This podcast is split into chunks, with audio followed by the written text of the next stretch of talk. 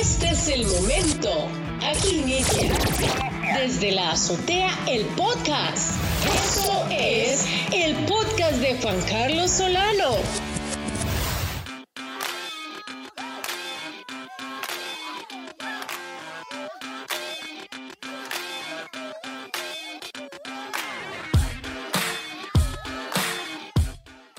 Buenas tardes a todos y todas las oyentes del podcast desde la azotea. Bienvenidos a la tercera temporada. Hoy tenemos una entrevista muy especial, un invitado al cual admiro mucho. Es el señor Álvaro Núñez. Álvaro, eres el fundador de Autóctono y queremos saberlo todo, todo.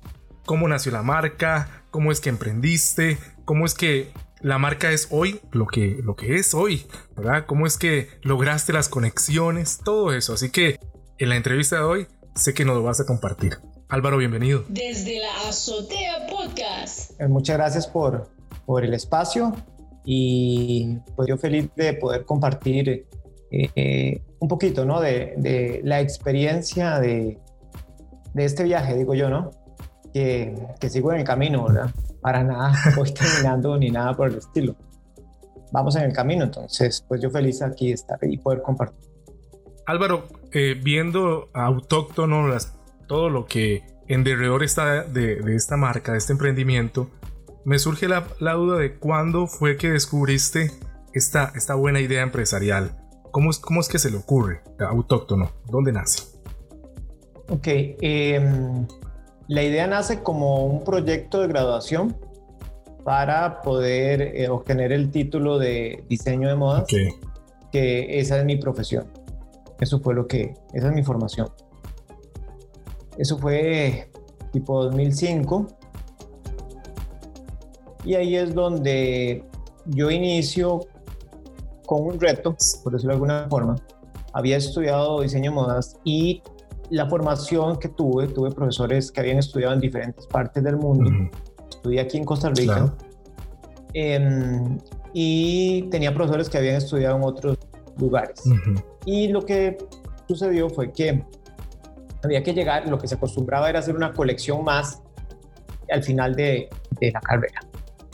Em, digamos que tal vez yo me he caracterizado siempre un poco en romper un poco los moldes. Los esquemas.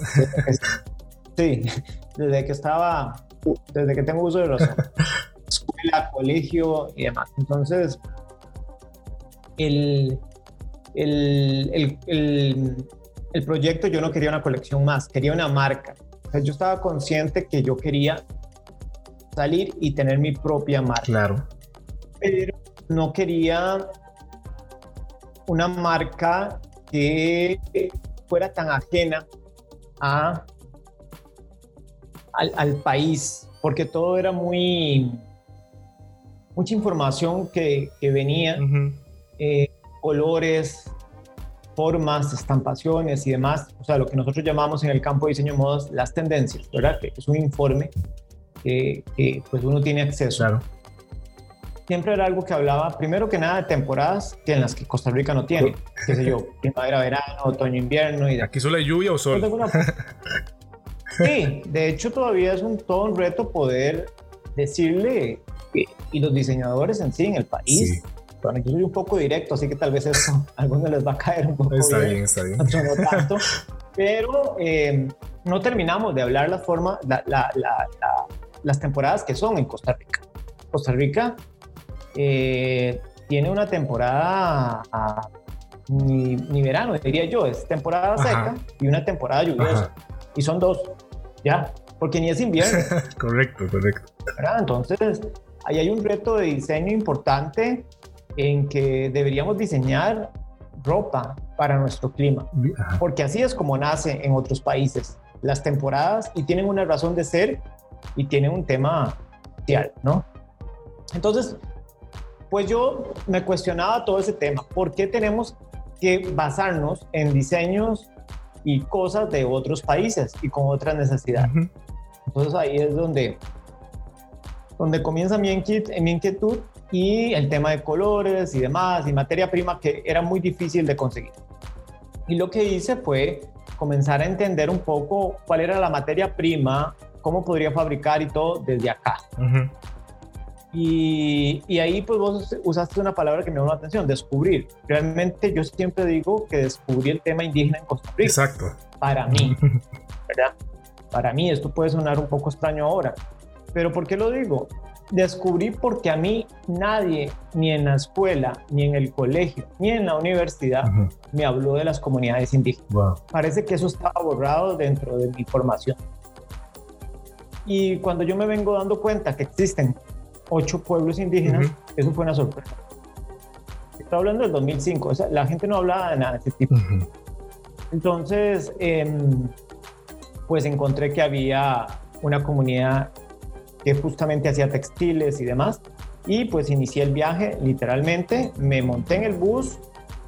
En ese tiempo solo había un bus de ida y no de vuelta, así que me fui en un bus lleno de gallinas y cosas que la gente aprovechaba para subir a la, a la comunidad de Boruca, porque solo había ese viaje. En un viaje sin retorno, muy importante eso. Exacto. Sí, sí, yo aposté todo y me fui sin saber dónde iba a dormir, ni qué me iba a topar, ni nada. Yo llegué a la comunidad y yo literalmente comencé a hablar con la gente a la, de lo que quería. Entonces yo tenía entendido que hacían unas telas, ¿verdad? A mano, un telar de cintura, que tampoco lo había escuchado. Em, el tema es que ahí solo se hacían unos formatos pequeños. Y luego, eh, yo lo que necesitaba en ese entonces era poder hacer ropa, porque ese era el proyecto. El proyecto de, de, ese entonces era hacer una colección de ropa. Entonces yo necesitaba formatos de telas más grandes. Y ahí empezó el primer reto, poder hablar con la gente y tratar con las mujeres artesanas para ver si podían hacer la tela más grande. Muchas me dijeron que eso nunca lo habían hecho y que les daba miedo hacerlo. Un reto. un reto. Y eso me llevó a contactar me topé con un señor y me dice, lo que usted anda buscando, yo creo que la única que le puede ayudar es mi prima. Wow. Mi prima, mi prima se llama Higienia y de cariño se le dicen China. Y vive allá. Entonces yo fui donde, le voy a decir China porque estoy acostumbradísimo a hablar con ella de esa forma. Bueno, China hoy por hoy es todavía una de mis principales aliadas en este proyecto. Álvaro, perdón, perdón que te interrumpa. China es eh, eh, la mujer que, que, vimos en un live en Instagram en el mes de mayo. Así es. Ah, así es. Qué, qué, bueno. Entonces, eh, yo le toqué la puerta a China y te voy a explicar por qué seguimos trabajando. Em, le, le, toqué la puerta a China, le expliqué lo que quería hacer y ella muy eh, natural me dijo, yo nunca he hecho eso, ¿Qué? pero lo podemos hacer, lo podemos intentar. Y esas son palabras claves para cualquier cosa, eh, igual yo estaba en el mismo plano, hoy por hoy lo digo, ¿verdad? Es como, yo no sé qué estaba haciendo, pero voy a intentarlo, voy a ver qué se puede hacer. Y, y, esa actitud que ella tiene sobre la vida es con la que podemos seguir trabajando. Siempre yo, ella, cuando, cuando hablamos es como, vos siempre me pones un reto, pero yo lo logro superar y yo, pues sí, de eso se trata, ¿no? O sea, es como siempre, siempre estamos tratando de innovar, de cambiar formas, tamaños, colores. Entonces, ella siempre está anuente a... Eh, y, eso pasó, hicimos la colección, ella hizo las telas, fue todo un reto, hubo prueba y error, fin. Eh, yo en ese momento me endeudé un poco porque iba con todo y era un estudiante, no tenía el dinero suficiente, pedí un préstamo. Usted me pregunta cómo pedí un préstamo, no tengo ni la menor idea, porque estaba saliendo de la universidad, ¿quién me iba a prestar dinero? Te lo dieron. Pero bueno, creo que sí, sí, me lo dieron gracias a, a una persona eh, que em, es increíble, que apareció en, mi camino y que siempre me ha apoyado, que es Marcela Guerrero. Ok. Em, y Marcela en ese momento me dice, vamos y, y hablamos y vemos cómo podemos hacer. Y me dieron el préstamo, lo saqué en el 2005 fueron un millón y medio de colones. Te puedes imaginar que es bastante dinero. Para un estudiante. Para un estudiante. Todavía más, ¿verdad? Eh, más. Y eso se fue básicamente eh, en la fabricación de las telas. Fue un proyecto bastante ambicioso. Sí. No muy medible, ni nada por el estilo, ni mucho estudio. Yo lo que iba era mi, mi mostrario de lo que yo quería hacer, comprobar si con la tela boruca se podía hacer ropa, si se podía colocar, si se podía usar, si podíamos controlar los colores, las formas, sí.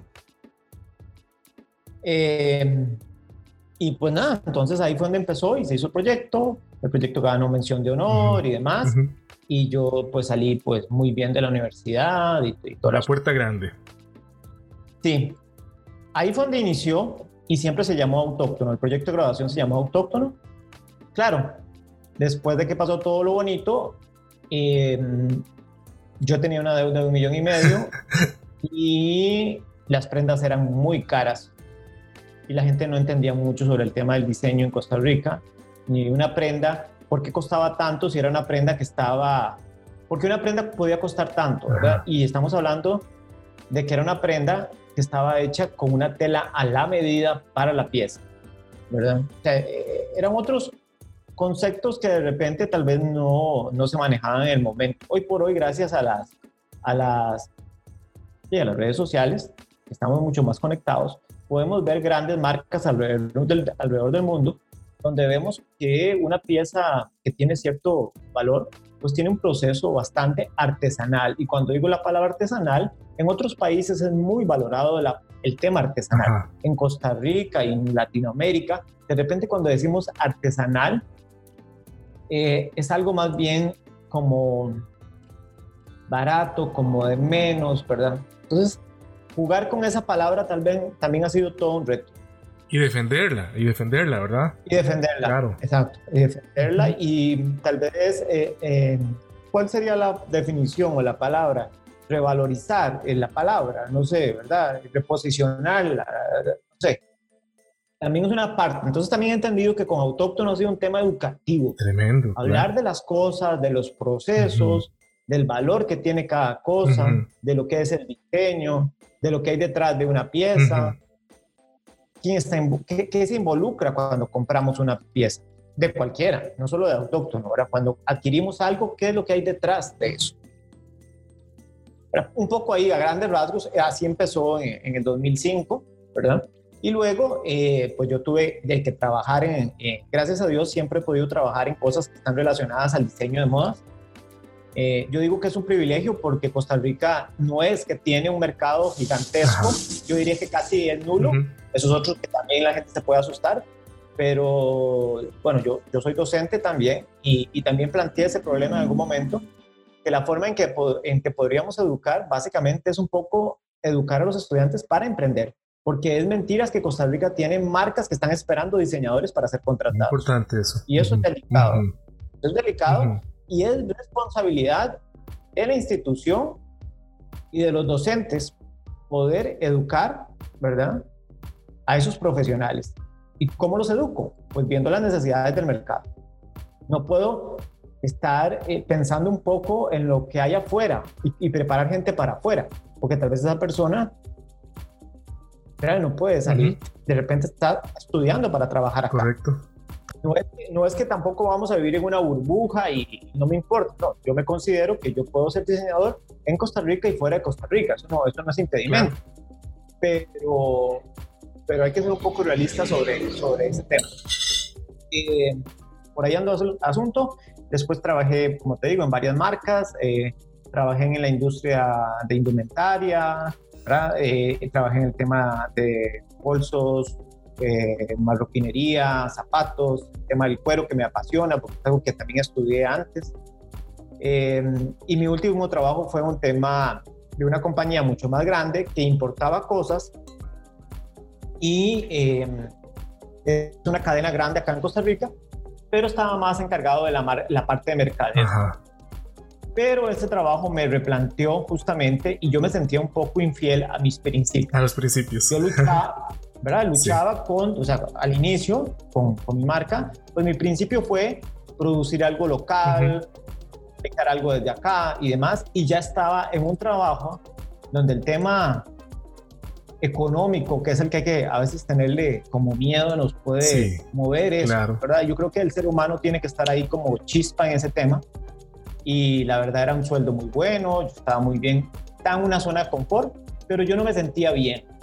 Y no sé, tal vez es mi naturaleza por lo que estudié, que soy un poco más sensible en ese sentido.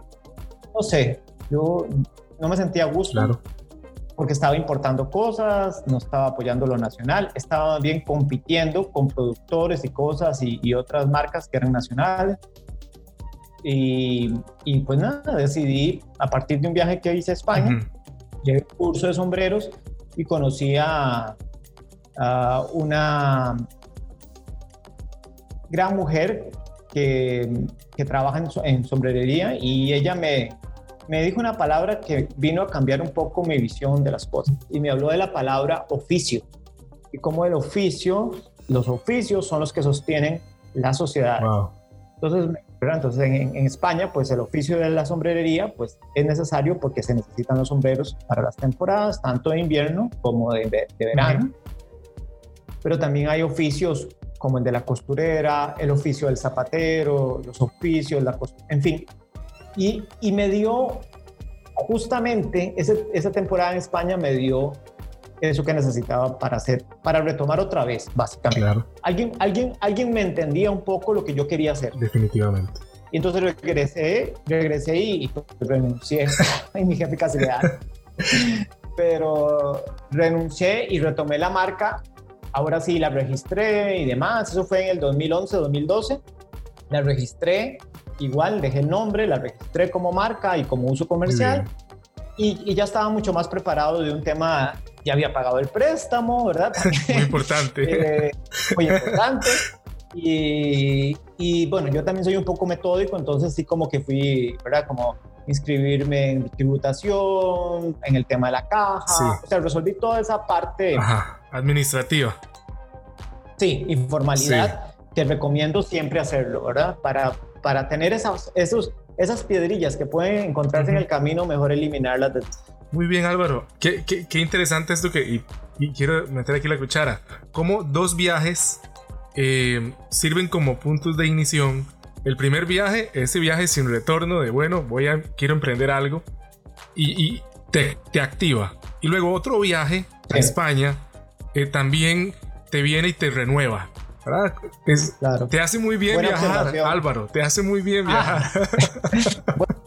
tiempo, bueno, mi pasatiempo, bueno, me encanta viajar, me encanta, me encanta sorprenderme. Sí. Viajar, viajar es crecer definitivamente, Esa, esa, frase que anda por ahí, ¿verdad? ¿Por qué? Porque el viajar tiene un ejercicio creativo, vas algo en la mente que te mueve.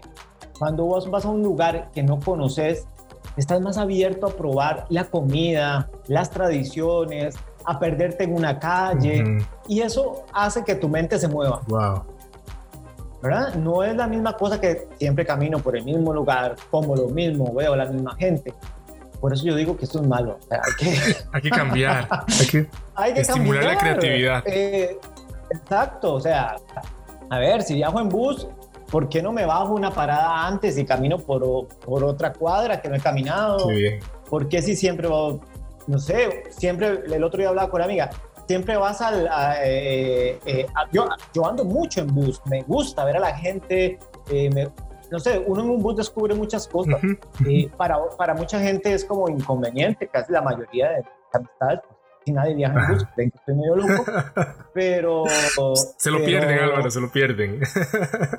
Sí, ¿verdad? Mi amiga me decía, Álvaro, yo tengo como 15 años de no subirme a un bus. Y yo, yo le recomiendo ¿verdad? Bueno, en estas situaciones a veces la realidad que tenemos sí, obvio, ¿verdad? Sí. pero, en fin, igual yo sigo viajando. Con las medidas, si no sé, sí, claro. Y ahí sí. Claro.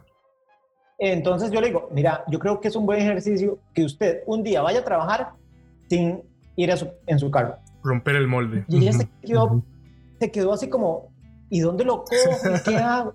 Todo ese, ¿verdad? bueno, me estoy apartando un poco, pero toda esa esa dinámica te ayuda a despertar algo en tu mente y a, descubrir cosas y no tienes que viajar en ese sentido. es como, como romper y salirse de...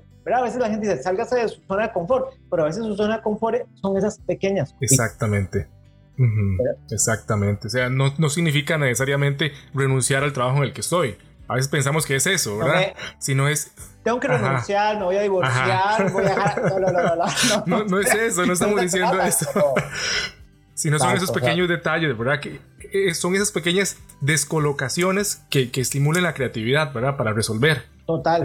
Son ejercicios, de hecho son ejercicios, como te digo, a mí siempre se me, a mí se me sale un poco el tema docente siempre. Entonces, por ejemplo, eh, cuando, cuando si tenemos que hacer una pieza de, indumentario o algo, yo a veces le dije a los chicos, ok, hoy vamos a armar la pieza, pero no vamos a usar la máquina. Y todo el mundo se queda, ¿cómo? ¿Pero cómo vamos a coser? Digo, no sé, ¿qué proponen ustedes? Si no hubieran máquinas de coser, ¿qué harían? Muy bien. Entonces, el ejercicio es muy interesante porque la gente comienza, profe, ¿y si lo armo con imanes? Profe, ¿y si lo armo con remaches? Profe, ¿y si lo armo? Todo puede ser. Y se encuentra una gran cantidad de opciones para resolver esos problemas. Definitivamente, Álvaro. algo que veo en Autóctono en, el desarrollo de tu emprendimiento es que fue muy disruptivo. Es que se hacían trabajos en la universidad de cierto modo para el cierre, pero usted dijo no, yo voy a cambiar. Entonces fue muy disruptivo. Ahora la pregunta es, ya viendo todo lo que ha transcurrido, todo lo que has aprendido, lo que has pasado, si si te pudiéramos devolver al instante cero en el que tenías que tomar la decisión de si lo tradicional o esto que, decidiste, lo volverías a hacer. ¿Y por qué? ¿Sí o no? ¿Y por qué? Claro. Eh, definitivamente lo volvería a hacer. ¿Y por qué? Porque yo disfruto esto. Disfruto no sé, hay algo dentro de mí que me gusta cuestionarme todo. muy bien. Entonces, lo disfruto. Disfruto. Eh, cuando alguien me dice a mí, es que eso no se puede hacer, ah, hay algo que se enciende en mí. Yo, ¿cómo? ¿Por qué no se puede hacer? Bien. ¿Por qué no le podemos dar vuelta? ¿Por qué no podemos hacerlo acá? Porque tal vez no salga lo que yo pensé ni lo que esa persona, pero salió otra cosa. Correcto. Entonces, sí, sí, sí lo volvería a hacer y, creo que es eso. Me, gusta hacer eso, me gusta, no sé si complicarme la vida, diría, no sé. Problemas, problemas, problemas de ese tipo resolver. Me gusta como resolver problemas. Y, muy bien, pero y, yo creo que esto formaba parte de los principios de lo que es de lo que es autóctono, ¿verdad? Que es que, no se conforma. tiene la creatividad en el, inmersa en el, en el core, en el, en el centro del, del proyecto, del emprendimiento. Siempre se está rebuscando, ¿verdad? Siempre busca algo nuevo. Eh, y, vos hablabas de que son principios también que están muy intrínsecos en vos, ¿verdad? Que te llevaron a replantear que si aquel trabajo, que si aquello que hacías realmente iba con tu filosofía, ¿verdad? Entonces, me gustaría que nos hablaras de, esos principios que vos puedas decir, bueno, esos son los principios fundamentales que, que, que mantenga un autóctono y, que son innegociables en la marca. Ok, creo que lo decías también muy, muy bien el tema de, de, de decías algo como de cuestionarme igual, ¿verdad? Como de estar siempre innovando en eso. Yo siempre veo, siempre veo cómo, cómo esa materia prima, ese conocimiento ancestral ¿verdad? De, las mujeres, de los hombres artesanos, le podemos dar un giro para encontrar otros usos, ¿verdad? Y al encontrar otros usos, encontramos otras posibilidades de vender para que el dinero llegue a ellos. Exacto. ¿Verdad? Entonces, eso, eso, creo que el tema de la innovación, de esa constantes interrogantes sobre qué puedo hacer con, con las diferentes técnicas artesanales, ancestrales, sí Em, el respeto definitivamente es otro de los principios básicos. Eh, siempre hablamos, siempre, siempre les cuento, siempre estamos en una constante conversación de lo que yo pienso y qué les parece a ellos si lo hacemos. Igual que ese primer inicio de decirle a él, esto va a ser para hacer ropa y yo estoy estudiando y quiero hacer eso. ¿Qué le parece a usted? ¿Cree que se puede hacer? Y más hoy por hoy que hay un tema que, bueno, me imagino que lo has visto en redes y demás, que es el tema de la, de la apropiación cultural, ¿verdad? Cómo alguien viene y se apropia de algo que no le pertenece. Y como yo digo, trabajo con ese tipo de conocimiento. Ese conocimiento no me pertenece a mí, le, le pertenece, tampoco le pertenece a Higienia, le pertenece, el textil Boruca le pertenece a la comunidad de Boruca, a todos. la comunidad indígena. Es una herencia de ellos. Y ellos tienen derecho sobre ese conocimiento. Entonces, el consultar, el preguntar, ¿y qué le parece? Si hacerlo de esa forma puede ir en contra de algún principio, hay un simbolismo que no deberíamos usar, un color que debería ser, eh, en cuánto va a costar la, pieza terminada y por qué la pieza terminada tiene un precio diferente a la artesanía que ellos hacen. Y hablarlo. No tiene nada de malo, ni es que una cosa sea mejor que la otra. Son diferentes y tienen diferentes procesos. Wow. Eh, yo en mis, en mis inicios hice un vestido totalmente a mano para una diputada para un cambio de, de de, poderes, ¿cómo se llama? Sí. De gobierno. de, traspaso. Cuando la no era un traspaso, cuando la asamblea cambia de... Ah, ok, para los primeros de mayo. Exacto. Eh, y una diputada quiso vestir totalmente del traje, que lo diseñara y quisiéramos la tela en Boruca. Qué hermoso. Obviamente, eh, pues alguna prensa amarillista que ya debe de conocer, pues sacó que el vestido había costado no sé cuánto dinero y demás pues sí, el, vestido no fue una cosa, eh, pues, barata, barata. O sea, no quiero decir, a ver, no fue algo muy económico porque es algo hecho a mano, hecho a la medida, con pruebas y demás. Sofisticado. Sí, o sea, yo no tengo, yo no tengo por qué decir que eso está malo. Es que el proceso que llevaba ese traje era ese. Y ese tiene un costo y tiene eso. ¿verdad? Entonces, más bien es de asustarse si ese pie, si como digo yo a veces con ciertos colegas, más bien es de asustarse y usted cobre eso porque más bien alguien está perdiendo. No sé si es usted o, los, o quién le está pagando usted a sus, a sus, a sus colaboradores. Exacto. Más bien es de preocuparse, exacto, Exacto, Más bien uno debería preocuparse cuando se va a comprar una pieza, una camisa, qué sé yo, y vos tenés una idea, pero cuando te dicen, mira, cuesta 1500 pesos y vos decís, ay, genial, qué bueno, y te alegras. No, no. hay algo ahí atrás extraño. Sí, ah, ah, tiene...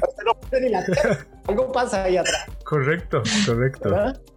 Entonces, em, ahí fue donde, donde, por ejemplo, un primer ejercicio, fue mucho los inicios, eh, em, pues la prensa y todo, entonces la misma comunidad y, y, las mujeres con que trabajaba, pues dijeron, es que nosotros le vendemos la tela en esto y usted está vendiendo un traje en tanto, ¿cuánto está ganando? Y yo, no hay problema, yo este fin de semana me voy para donde ustedes y les voy a explicar. Mira, yo me fui con un proyector de estos portátiles, reunimos en la, en la, a las mujeres en, en, la, en la parte de donde ellas se reúnen, tienen un, espacio, y proyecté todo mi desglose de por qué el vestido costaba tanto. Cuánto se le pagó de telas, cuánto se pagó de, de viáticos, cuánto fueron mis reuniones con la diputada, cuánto fue todo. Eso, eso es transparencia, hay que hacerlo así. Y ellas entendieron, me dicen, jamás pensamos que había tanto trabajo de... A veces damos las cosas por sentado y ese es el primer error. El primer error, claro. Y, y desmerecemos. Ah, es que usted no lo va a entender, que esto, que... No, no, todos tenemos que entenderlo y todos tenemos que entender. Y esto le ha ayudado a ellas también a entender que su trabajo vale y que así como yo tomo en cuenta mis viáticos, esto y lo demás, ellas también lo tienen que tomar en cuenta a la hora de Definitivamente. Entonces ha sido un aprendizaje para todos. Claro, y romper con sesgos, ¿verdad? Qué importante esto. Eh, mm. vos mencionaste la labor casi que eh, también educativa, eh, que, que, va a la par del desarrollo de estas, de, estas prendas, de, de, todo esto que es algo artesanal, artístico. Mm. Pero también esta labor, a la par de la gente, de realmente decirles y explicarles todo el proceso que hay detrás de esto eh, y dignificar, ¿verdad? Eh, eh, todo este trabajo que, que se hace de manera tan sofisticada, Álvaro, tan, o sea, es, es, trabajo minucioso. Em, y, y, la gente mm, tiene un sesgo, juzga y dice, ah, no, eso es cualquier cosa. Creen que, creen que es cualquier cosa y no lo es. Realmente te admiro, Álvaro, porque autóctono no solo crea cosas hermosas, sino también educa a las personas. Gracias, gracias. El, los, ellas mismas se han acercado a mí en ciertas ocasiones y me han dicho, Álvaro, yo he aprendido cosas con usted. Y yo, ¿cómo qué? Me dice, usted sabe que yo aprendí la palabra calidad con usted. Yo, ¿en serio? Qué bien. Yo, sí. Y entonces ellos me decían, es que cuando usted pide algo, usted dice, es que tiene que ser constante, tiene que tener estas medidas. Imagínate el, el nivel de, de, de, precisión que hay que tener a veces, ¿no? Hay, hay cosas que yo necesito que tengan ciertas medidas específicas para que cuando lleguen a San José puedan encajar perfectamente con otras piezas. Y estamos hablando de un grupo de artesanos que nunca han trabajado de esa forma, ¿verdad? Entonces, eh, si yo a ellos les digo, esta pieza tiene que medir 25 centímetros, es que esta pieza tiene que medir 4 centímetros. Wow, exacto. Al principio, al principio fue así, fue como le digo yo, es que eso no me funciona. Y también ir y explicar, vea, si ustedes me hacen esto a mí, estamos haciendo un esfuerzo, yo, los, yo me contacto con ustedes, trabajamos de forma conjunta, vamos a ofrecer algo a un mercado y yo necesito esto como insumo para fabricar eso. Claro. Entonces, si esto está mal, yo no voy a poder vender la pieza final. Y si yo no vendo la pieza final, pues no vuelve a entrar dinero y entonces no puedo volver a contratar. Muy importante. Es que hay que hablarlo así. Sí, exacto. Hay gente que diría, es que pobrecito. Vuelvo al tema. A esas, ¿verdad? Y yo, no, no, no. Nos, y hay otra palabra que nosotros, bueno, yo, a mí no me gusta usar, por ejemplo, es que usted ayuda. Yo no, yo no ayudo a nadie. No, no. Cero. Yo, nosotros, las mujeres artesanas, junto conmigo, 50 y 50, trabajamos algo en conjunto, es un proyecto en conjunto. Ellos ponen su conocimiento ancestral, su gran conocimiento artesanal, y yo pongo mi habilidad como diseñador y otras cosas. Y juntos unimos eso para poder crear ese producto que vos estás viendo en nuestras redes sociales o cuando lo compras. Wow. Pero eso, eso, eso eh, ellos no me están haciendo un gran, a mí un favor, ni yo se lo estoy haciendo a ellos. Es una relación de ganar, ganar. Así es como hay que ver. Definitivamente. Ni ella es más, ni yo soy menos, nada. Cero. Pero, miras, no sé, Álvaro, es, esto, esto me, recuerda, y voy a usar una analogía, eh, salvando las distancias y todo, pero cuando veo a estas mujeres artesanas eh, que en su momento, Álvaro, antes de que arrancara todo esto, estaban en un estado eh, muy apartado del resto, ¿verdad? De la población costarricense, porque ellos son parte de la población costarricense, pero estaban un, tanto apartadas, siempre con su arte milenario, pero casi no expuesto de la manera en que lo has potenciado. Me hace acordar al mito de la caverna, este Platón, gente que estaba dentro de la caverna y consideraba que la realidad eran, eran esas sombras hasta que alguien que estaba afuera le dijo, no, es más que eso. Entonces creo que ha sido esa persona que ha llegado, que eh, ha viajado hasta allá y les ha dicho, es que hay más de, hay más de esto que, que han venido haciendo.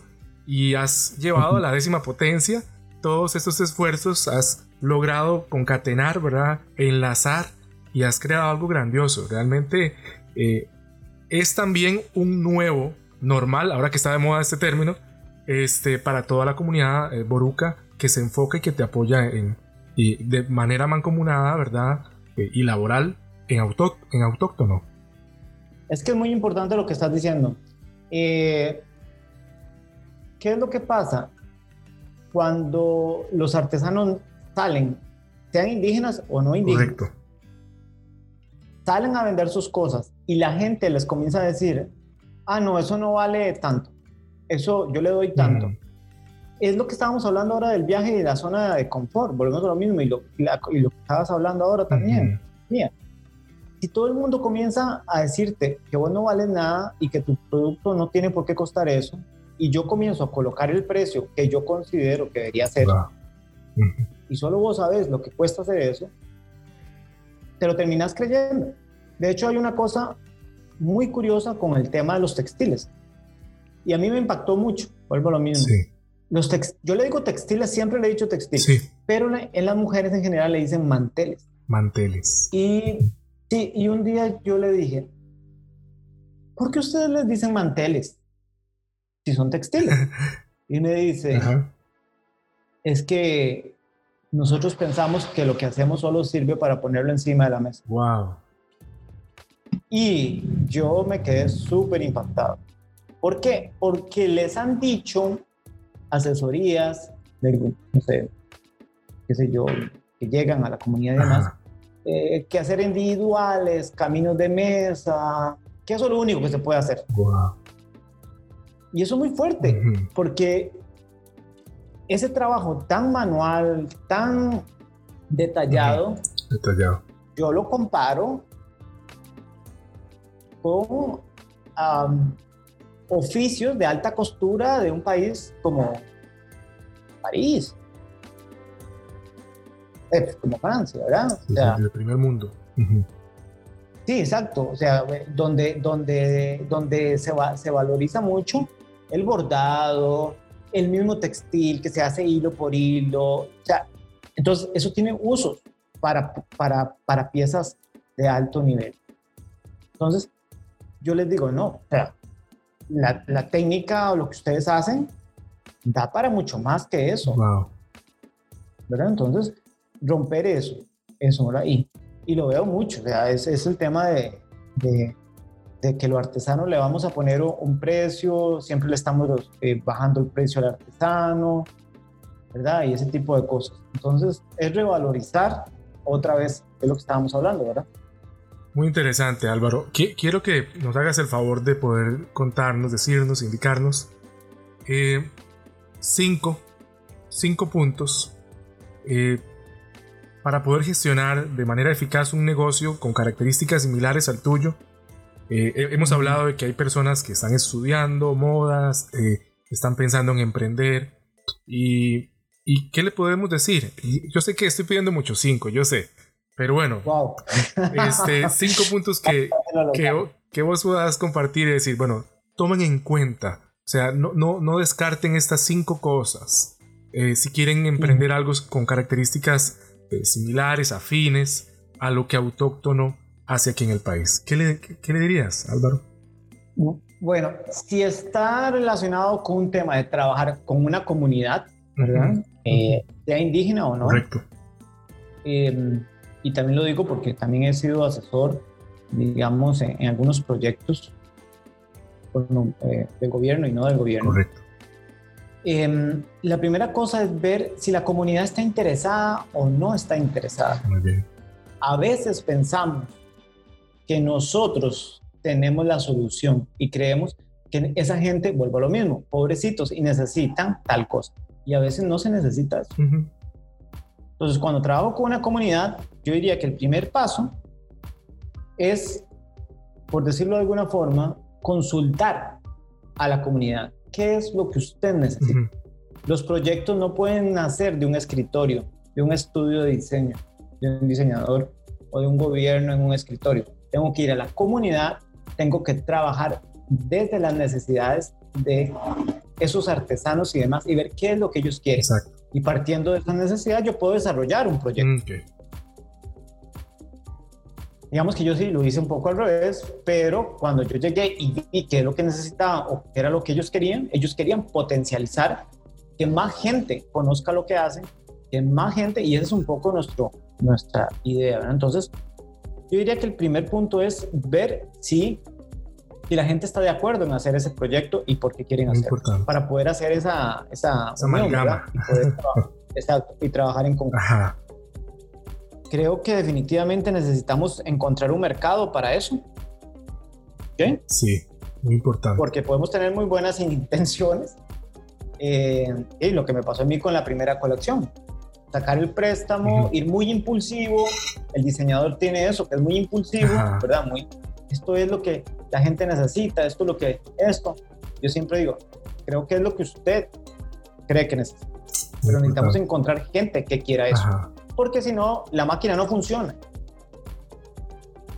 Yo necesito unir, trabajar con estas comunidades, hacer ese producto, dárselo a ese mercado, ¿verdad? a ese consumidor. Ese consumidor me vuelve a comprar, el dinero entra y otra vez vuelvo a hacer ese producto. Porque si no, no va a funcionar. Sí. Entonces, el mercado es vital. Em, creo que el tema de, la claridad, de una constante comunicación con los artesanos y cómo está, está pasando, ¿verdad? a mí me pasa mucho, por ejemplo, estamos, hablando de, si el nivel de calidad que nosotros tenemos en Costa Rica lo podemos comparar con otros países. ¿Verdad? Porque uno piensa, es que solo, eh, solo en Costa Rica tenemos ciertas cosas. Pero bueno, yo a veces escucho, es como, es que Costa Rica es todo, es verde y tiene volcanes y es nada. Y yo, Sí, claro, pero es que vieras que Guatemala también. bien. ¿Verdad? O sea, Guatemala también tiene volcanes y tiene lugares cosas muy, ¿verdad? No estoy menos despreciando, pero en el momento en que el tico, ¿verdad? Entienda que no somos el único país hermoso Centroamérica, sino que Centroamérica es hermoso. Toda la región es hermosa. Tenemos otras condiciones mejores. En ese sentido, pues sí. Pero me refiero a eso haciendo esa comparación en cuanto es que somos los mejores diseñadores, somos los mejores artesanos, ¿no?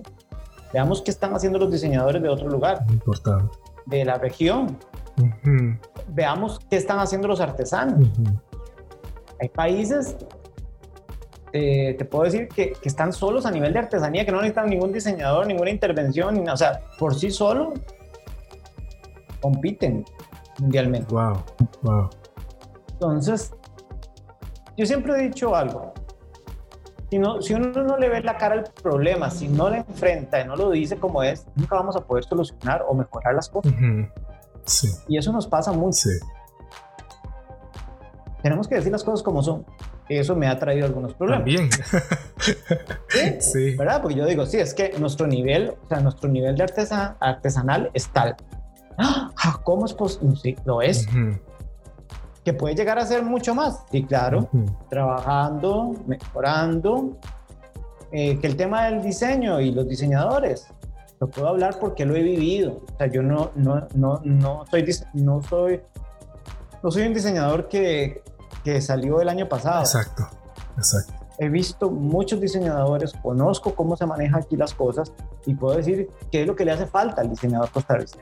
Y nos falta, aprovecho para decir, unión, muy importante esto. Un gremio, necesitamos un gremio. Qué importante esto, Álvaro, y, eh, y, si no lo hablamos así, y si todos siguen luchando, cada uno por, por su lado, no se, no se construye. Eso que, que, la gente dice como industria o gremio. A mí esa palabra industria en Costa Rica, creo que nunca lo he dicho así literalmente en una entrevista, en Costa Rica no existe industria de moda, así aunque lo digan todos los eventos de moda. Es que la industria, no, perdón, no existe en Costa Rica. Hay diseñadores muy buenos, con buenas ideas, con buenas intenciones, pero la industria textil en Costa Rica, desde los años 80, ha venido hacia abajo. Nadie vive de, de eso. ¿Se puede volver a retomar? Claro, porque no puede ser un proyecto. Pero hay que, se necesita unión y se necesita trabajar. Mucho. Y se necesita trabajar sobre, sobre políticas públicas sobre el tema. Qué importante esto que pone sobre la mesa. es todo un tema muy, muy controversial. Porque mucha gente se agarra y dice industria de la moda para hacer otras cosas. Y yo creo que eso ya no es justo. Sí. por eso hay que decir las cosas como son. Sí. Porque no lo es. ¿Que puede serlo? Podría ser. Hay que cambiar muchas cosas. Pero es un trabajo grande. Un trabajo grande que no lo puede hacer. Y yo ya lo entendí también. No lo hago yo solo. Para hacer una industria se necesita mucha gente. Sí, definitivamente. Definitivamente. Em, creo que dije claridad, bueno, con el tema de poder hablar eso. Y creo que me faltan otras dos cosas. Creo que em, una de las cosas es el, tema del, trabajo en equipo, no solo con la comunidad, em, sino entender, y es algo que, que me, me ha costado. En un inicio yo puedo tratar de hacer todo, pero hay que tener cuidado porque me puedo desviar de, mi, de mi esencia, de lo que soy bueno yo yo soy bueno diseñando, desarrollando este tipo de cosas. Y a veces me veo haciendo cosas de contabilidad, a veces me veo haciendo cosas de esto, más de, del otro. Y a veces digo yo, hoy no me siento muy bien. ¿Qué será? que estoy descuidando esa esencia que soy. Sí. Y hay que tenerle cuidado a eso. Entonces llega un momento en que pensamos que estamos ahorrando en el emprendimiento haciéndolo todo. Y es muy fácil decirlo, yo diría hoy por hoy, eh, y lo he dicho y me ha pasado, yo podría decir, sí, pero es que no tengo los recursos para contratar un contador, no tengo los recursos para hacer esto. y, te, y, yo y me gustaría tal vez dejar este, este, eh, este pensamiento, porque cero consejos, yo no soy nadie para dar consejos, pero el tema es, es que quien dice que tiene que ser en ese sentido pagado con efectivo, puedes hacer un canje. Ajá, muy importante. Hay miles de formas de trabajar. Siéntese con esa persona. Yo me he encontrado con gente increíble que, que, te dice, mira, me encanta lo que vos haces, ¿en qué te puedo colaborar? Entonces vos entras y vos decís, ¿y vos qué haces? Ah, yo hago tal cosa. Vos necesitarías eso, porque no hacemos un canje de eso. Yo te hago esto y vos me haces lo otro. Podría ser. Y entonces uno comienza como, como a ver eso. Una colaboración eh, mutua. Hay, exacto, eso es muy importante. O hay instituciones, universidades y demás que de repente necesitan una pasantía y vos tal vez necesites un logo y tal vez hay una universidad que te quiere desarrollar el libro de marca para tu logo. Exacto. Levantar el teléfono, consultar, escribir un correo no cuesta nada. Lo peor que puede pasar es que no te contesten, como digo yo. sí, pero, pero de ahí no pasa, de ahí no pasa. De ahí no pasa. Sí, exacto. ¿Verdad? Entonces... De ahí, de ahí no pasa. Creo que ese punto es importante. No me puedo quedar ahí porque no tengo el recurso. Yo creo que de verdad, eso es un poco extraño lo que voy a decir, pero em, el dinero no es lo fundamental para un emprendimiento es esa persona que hay detrás y que va a mover las cosas sea como sea. y, por eso ese emprendedor necesita tener esa, esa, esa, cuestionamiento, salirse de zona de confort a cada rato. Entonces, hoy no tengo para esta cosa, ¿cómo lo puedo hacer? ¿Cómo lo puedo manejar? Me doy, doy la vuelta por acá, no me voy por acá, me voy, esa, ¿verdad? Ese constante. Qué importante. Porque en el momento que te diga, es que no tengo dinero, es que vieras que siempre pasa. sí, eso, eso, eso no, es muy extraño, pasa, ocurre. Exacto, ¿verdad? Entonces, pero ¿cómo lo resuelvo? Exactamente. ¿verdad? Entonces esa, esa, esa, cosa te puede, eh, yo creo que es vital para un emprendimiento. Bien. Que no lo frene a uno eso, este recurso. Que no lo frene, exacto. Que, que, que, el tema económico no te frene a hacer eso. Claro, no es que voy a vivir siempre en un, en un que eso, que a eso es el último punto que voy. Es tomar el pulso, ¿verdad? Del negocio. Muy bien cómo va el asunto, ¿verdad? Eh, porque eso me dice si voy por un camino correcto o no. O, si tengo que ajustar. Porque si, exacto, porque si siempre doy, doy, doy y siempre estoy buscando estas soluciones que, que te estoy diciendo, eh, y no ves algún retorno de algo, también se vuelve cansado y pasa el tiempo y vos decís, ¿qué pasó aquí? Sí, exacto, exacto. Bueno, entonces sea, no es que nos tiramos a lo loco, no, me tiro lo loco tal vez, ¿verdad? Pero voy, voy midiendo un poco qué está pasando. Sí. ¿Cómo, cómo resultó ese, ¿Cómo resultó esa colaboración? ¿Funcionó? ¿No funcionó? ¿Por qué? Aprendí. De la próxima colaboración voy a tomar en cuenta también. Qué importante todo esto que nos dices, Álvaro, y, realmente lo agradezco profundamente. Eh, en estos minutos hasta teníamos calculado menos tiempo, pero nos extendimos porque ha sido una entrevista, una entrevista eh, muy, muy rica, con mucho contenido. Sé que el oyente, la oyente lo va a escuchar y, va a aprender muchísimo y eso me encanta. Álvaro, quiero darte un tiempo para que puedas contarle, comentarnos cómo puedo saber más de autóctono, dónde los localizo, cómo puedo adquirir productos de esta marca. Por favor. Ok, em, bueno, sería por medio de nuestras redes sociales. Em, en Instagram nos pueden encontrar como arroba autóctono.cr y en Instagram, en Instagram y en Facebook también. Bien. Así aparecemos. Entonces, igual, qué sé yo, podrían mandarnos un WhatsApp o los estoy contestando en ese sentido, es 8931 1107. Otra vez, por favor. Y 8931 1107. Perfecto. Perfecto. Tenemos una, una línea de joyería textil y tenemos una línea de bolsos y carteras. Todos están basados justamente en el nuevo uso de técnicas artesanales indígenas, en este caso con boruca. Maravilloso, maravilloso. Álvaro también eh, a veces, bueno, no sé, en mayo hubo un live ahí en, en Instagram, perdón. Eh, podemos tal vez estar atentos, puede venir otro más, más adelante, antes de que termine el año, también para poder estar atentos.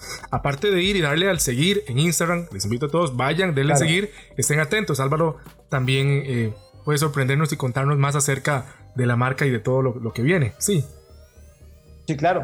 Sí, sí. De hecho, estamos trabajando en un proyecto, bueno, que yo ahí te había comentado un poquito. Eh, le estamos dando la forma. Eh, a veces, sí, eh, como hemos hablado, em, los recursos son importantes y por eso tal vez a veces se puede em, ser un poco lento el proceso para llegar a tal proyecto. Pero bueno, hay que tener, no lo metimos dentro de los cinco puntos. Hay que tener paciencia, hay que saber a dónde quiero llegar y trabajar con eso, ¿no? Cada momento. Entonces, eh, el proyecto que te había comentado, seguimos en eso y creo que vamos a, a desarrollarlo para, para este último cuatrimestre. Entonces, es, es una campaña bastante interesante que, que vale la pena que, que, que, conozcamos de qué se trata, más en estos momentos que estamos viviendo, ¿verdad? Claro, claro, eh, claro. Puedes contarla si quieres, Álvaro. una vez si quieres externarlo, por favor. Bueno, todavía no, todavía no puedo contar porque todavía no hay nada. O sea, no, no. Está en fase, en fase. sí, está en fase de, terminar algunas cosas. Entonces, como te comentaba, apenas esté. Eh, Estar atentos a las redes, entonces. Es algo muy bueno. Porque es algo, es algo muy bueno eh, y que es algo, que, que, cualquier persona va a poder entrar a adquirir algo de la marca. Y eso es como, es mucho más accesible y demás. Y que todo el mundo podría tener una pieza de autóctono. Pero con lo que yo le digo, ahí lo voy a dejar en ese sentido. Bueno. como, con un doble impacto, ¿no? Ahí, ahí lo puedo dejar un poquito. Mm, excelente, no, muy bien, lo dijiste muy bien. Eso es lo que, que, eso es lo que buscamos. lo, que buscamos es que que, la gente adquiera piezas que realmente tengan un simbolismo y que vos puedas contar de esa pieza, lo llevas, lo llevas cerca de, tu cuerpo, lo estás usando, pero tiene una magia, porque eso además contribuyó con algo. Muy bien. Es bonito que uno pueda contar algo, e, ese tipo de cosas con lo que llevas puesto, ¿no? Qué lindo. Con lo que usas cerca. Eso te da energía, te, transmite otras cosas, además de, lucir y eso un poco ahí la filosofía tal vez que Magnífico, es el corazón de Autóctono, ese doble impacto. Mm. Mm. Álvaro, muchísimas gracias, de verdad que es, ah, fue súper... A ver, esta entrevista fue magnífica, maravillosa eh, ah, y va a ser de mucho eh, conocimiento, mucho aprendizaje, es la palabra para todo el oyente. Gracias Álvaro, espero eh, el próximo año o más adelante poder toparnos aquí en otra entrevista, que podamos luego hablar de, esto que se viene, que estén atentos en redes y todo, eh, y que nos puedas contar parte de, los resultados, de todo esto, eh, de todas estas nuevas ideas, Álvaro, que se están gestando. Autóctono no ah. se detiene. De verdad que agradecerte y gracias también a todos los que nos escucharon. Igual les invitamos a que también nos sigan Estamos en Desde la Azotea Podcast en Facebook y en Instagram. Así que eh, el domingo, como todos los domingos de esta tercera temporada, cada 15 días vamos a tener una entrevista. Y les invitamos a estar atentos para que disfruten eh, de estas entrevistas. Muchas gracias.